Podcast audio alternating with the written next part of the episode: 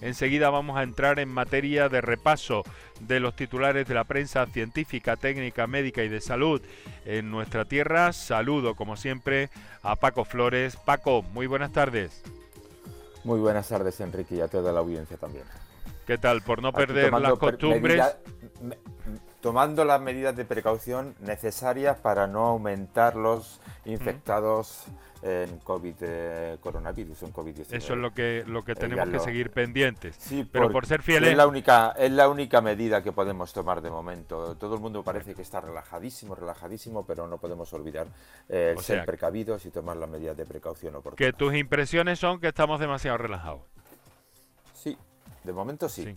Por eso digo que, hay no, hay que olvidar que pese al avance que supone la vacuna y la vacunación, eh, pues todavía tenemos que tener esas medidas eh, preceptivas para no aumentar los casos de coronavirus. Pues sí, estoy de acuerdo ya, contigo. Ya es muy raro, en el, eh, ya es muy raro, Enrique, que, en, alguna familia andaluza no haya fallecido algún conocido, algún familiar, y eso hay que tenerlo en cuenta siempre.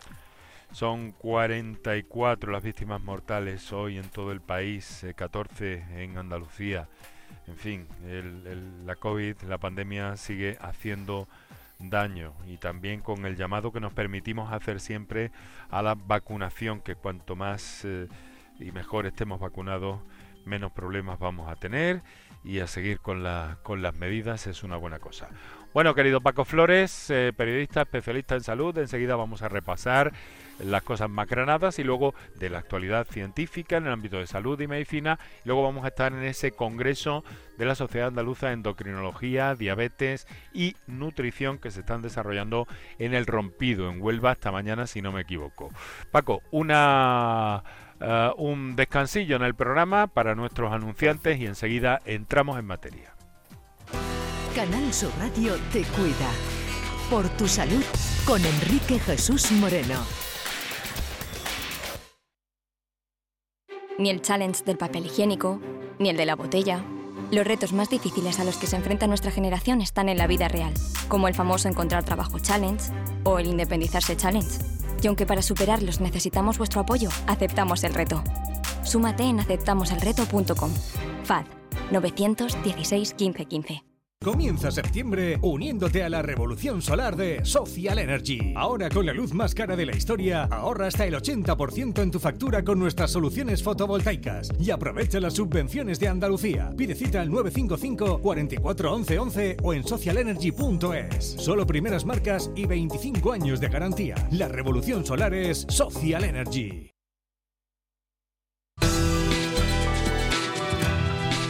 Por tu salud.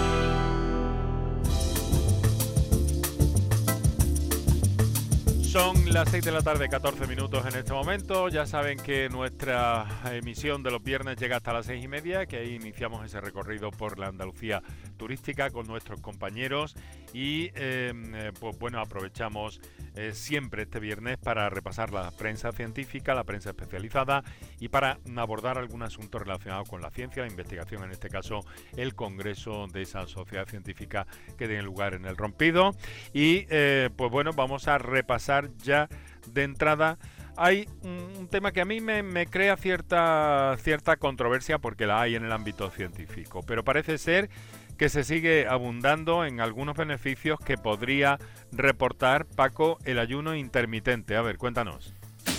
Pues esta, Enrique, es una nueva investigación que el ayuno intermitente o dejar de comer durante algunas horas es una de las tendencias, tú lo has dicho, dietéticas más populares actualmente para perder peso, también conocida como autofagia nuestras investigaciones, las investigaciones que hemos leído, matizan que el ayuno intermitente también puede mejorar el sueño, la calidad de vida de una persona, así como reducir el riesgo de obesidad, diabetes y enfermedades cardíacas. Eso sí, Enrique, siempre supervisado por un médico. Eh, Paco, hay un asunto relacionado con el embarazo, del que también precisamente esta semana hemos hablado en el programa, eh, que tiene que ver mm, con una explicación a propósito de cómo una sustancia en la sangre de las embarazadas que podría ser en principio perjudicial para el feto, no lo es y esto parece ser que además abre nuevas expectativas a la búsqueda de algún eh, fármaco. Exacto. Pues según una reciente investigación, eso se debe a una glucoproteína, concretamente a la beta 1, que consigue que el cuerpo de una mujer no reaccione negativamente al feto y por lo tanto apoye su desarrollo normal hasta el nacimiento. Esta sustancia también impide el desarrollo de factores proinflamatorios en el feto, pero como siempre, y decías hace un momento, buscamos la utilidad de esta investigación. Y en este caso los resultados del trabajo podrían utilizarse para desarrollar medicamentos para el mantenimiento del embarazo y el tratamiento de diversas enfermedades autoinmunes. Enrique. Hablamos de la biopsia líquida, un método utilizado cada vez más para eh, el análisis de determinadas enfermedades oncológicas, determinados cánceres. Eh, ¿De qué forma esa técnica, la biopsia líquida, puede cambiar el escenario en el diagnóstico del cáncer de páncreas? Pues mira, Enrique, cada año se diagnostican en nuestro país aproximadamente más de 15.000 eh, casos de tumores en las vías biliares y en el páncreas. Estos tumores se suelen detectar normalmente en estadios avanzados, lo que dificulta el tratamiento quirúrgico. Ahora, investigadores españoles, concretamente de la Universidad de Navarra, han desarrollado una estrategia basada en la secuenciación masiva del ADN a través de la biopsia líquida que permite diagnosticar estos tumores con una altísima eficacia y de forma precoz, lo que sin duda mejorará el pronóstico de este tipo de pacientes.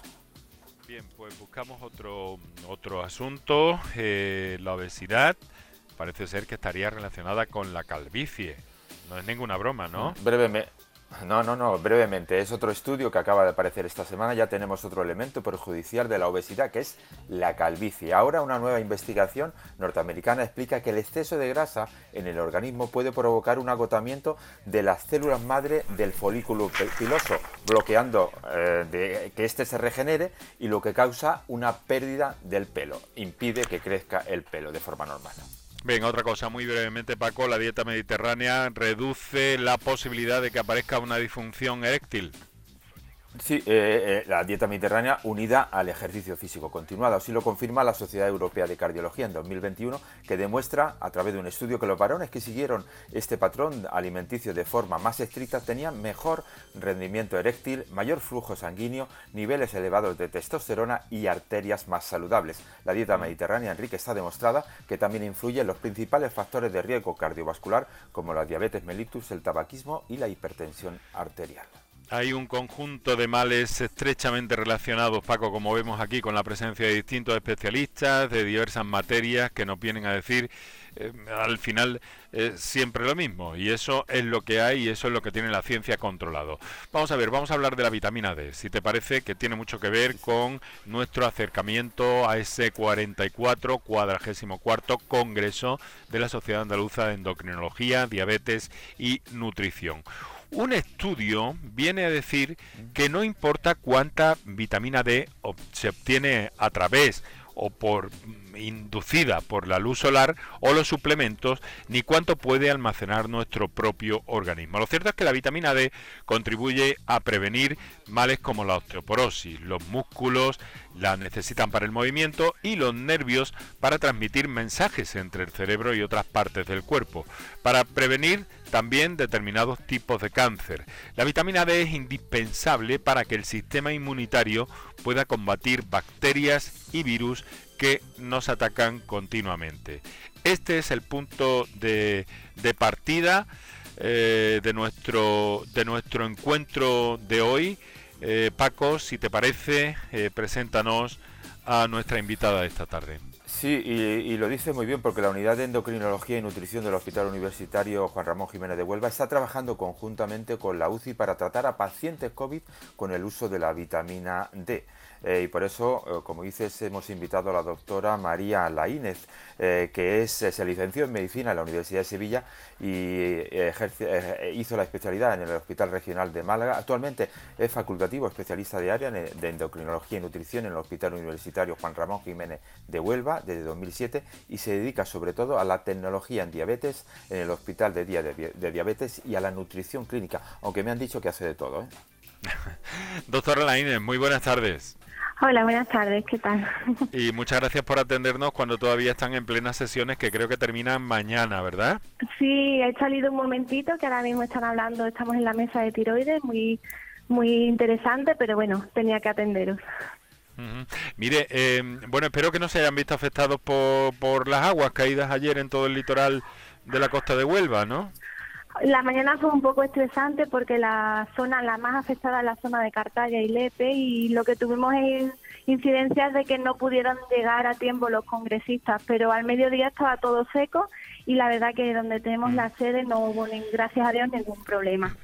Bueno, esto de la vitamina D es un tema estrella que llevan ustedes en el encuentro, entre otros muchos de enorme interés, pero quiero preguntarle por ello y del uso de esta vitamina D para tratar a pacientes COVID, eh, que, eh, que es, según parece, una, una buena herramienta. ¿De qué forma están aplicando esa vitamina D a pacientes COVID y con qué resultados? No sé si hay estudios ya perfectamente eh, diseñados y tabulados o qué impresiones tienen ustedes los endocrinos a propósito de todo esto. Bueno, pues el tema de la vitamina D, como quienes han dicho, no es solo para los huesos y los músculos, sino que tiene un papel importantísimo en el sistema inmuno y en la disminución del estado proinflamatorio.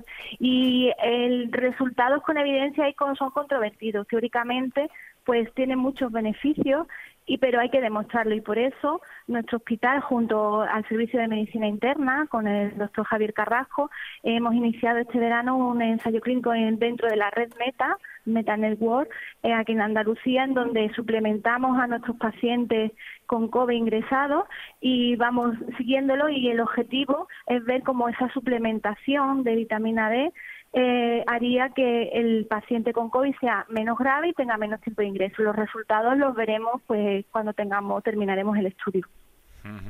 Eh, como tratamiento, ¿verdad? No que la vitamina D eh, pueda ser un preventivo, o también hay alguna luz. Claro, sí. En nuestro estudio es precisamente como tratamiento, una, una dosis supranormal. ese es nuestro objetivo en el estudio. Paco.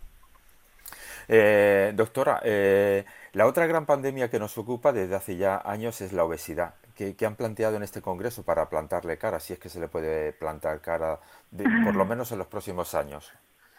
Mira, pues esta mañana hemos tenido con el doctor Alfonso Soto una mesa estupenda en donde ha habido una relación clara entre obesidad y pandemia del COVID y ahora mismo estamos en, porque estamos dentro del Congreso, mm, al mismo tiempo hay una jornada una jornada de, enfermería, de, educadores en diabetes y todos los que son profesionales que trabajan con nuestras unidades, en donde están hablando eh, un eh, ponentes multidisciplinares sobre el abordaje integral de la obesidad en donde tenemos al doctor Rafael Peñafiel, que es médico del deporte y cardiólogo, y nos va a dar el punto de vista pues pues del deporte, un psicólogo y, vamos a ver el, tratamiento integral. Y esta mañana el, Alfonso Soto, el doctor Alfonso Soto habló de, del tratamiento médico y es un el tratamiento de la obesidad es complejo, ¿no? Es complejo en donde tenemos que trabajar todos y en donde a nivel de la no solo hay que hablar de la dieta, sino del ejercicio y potenciar sobre todo el músculo, el músculo como órgano endocrino imprescindible.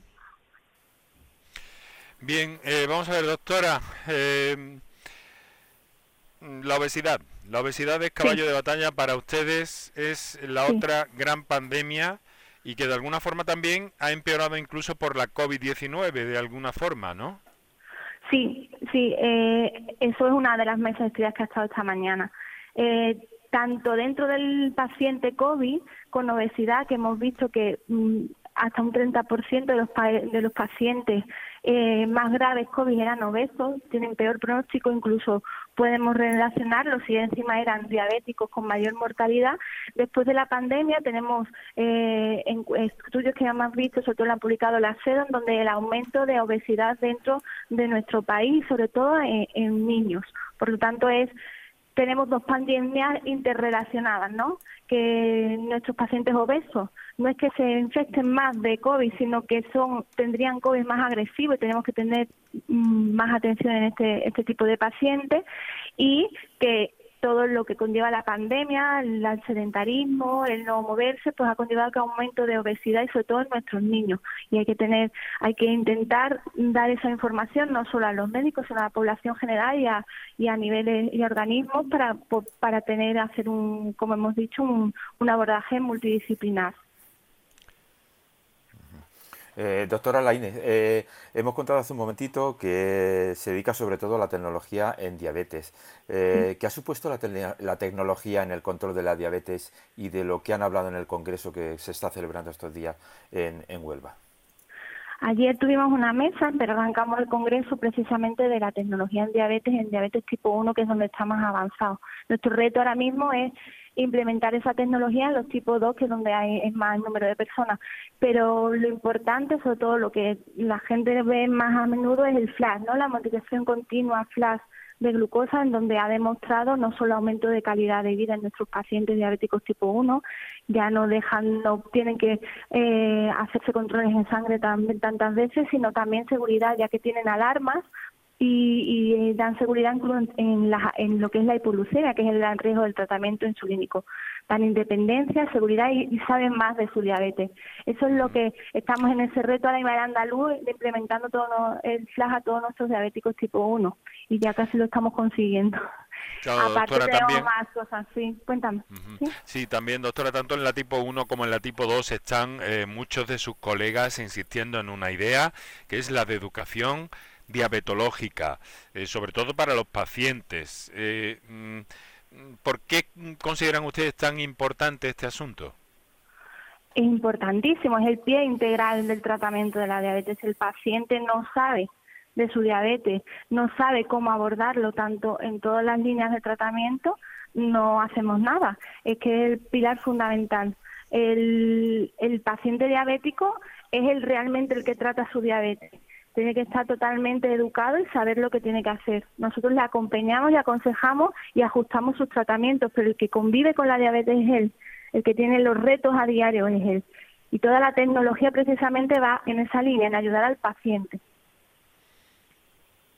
Paco. Eh, eh, pues sí, sigo aquí, Enrique, sigo aquí. Eh, digo que eh, hay otra, otro de los temas que han tocado en este congreso que es la enfermedad de Andrade y las lipodistrofias, que tiene una alta prevalencia en algunas zonas de Huelva. Eh, ¿Tenemos alguna novedad para estos pacientes y sus familias que se haya presentado en esta reunión? Bueno, pues mm, la verdad que son enfermedades raras y como raras hay poco, pero sí es verdad que la enfermedad de la lipodistrosia en los últimos años han sacado dos fármacos que pueden ayudar a, mejorar, a mejorar sobre todo el pronóstico de vida de estos pacientes. Aquí en Huelva tenemos dos zonas en donde altamente incidencia de enfermedad primero de Andrade en la zona de Valverde del Camino y las lipodistrofias en Moguer.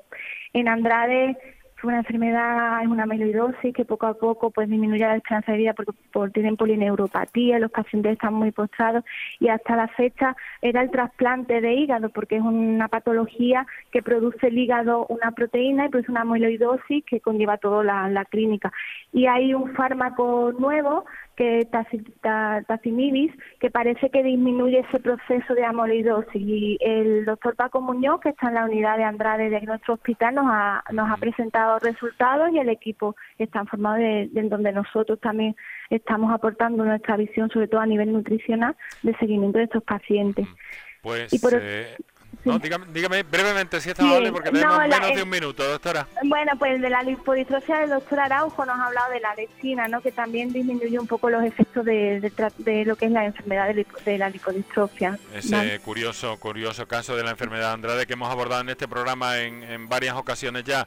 Eh, doctora, le quiero agradecer que nos haya hecho este hueco para el programa de la salud de la Radio Pública de Andalucía, de Canal Sur Radio, este 44, 44 Congreso de la Sociedad Andaluza de Endocrinología, Diabetes y Nutrición, doctora Laínez, eh, comité organizador y profesional en el Hospital Juan Ramón Jiménez de Huelva. Muchas gracias y muy buenas tardes.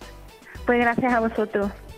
Y lo dejamos aquí, como todos los viernes, a la media en punto, porque ahora nos vamos de turismo por Andalucía, que hay muchas cosas que ver y muchas cosas que hacer, con los mejores saludos de Kiko Canterla, Ángel Rodríguez, Paco Flores, un abrazo, y Enrique Jesús Moreno, que os hablo encantado.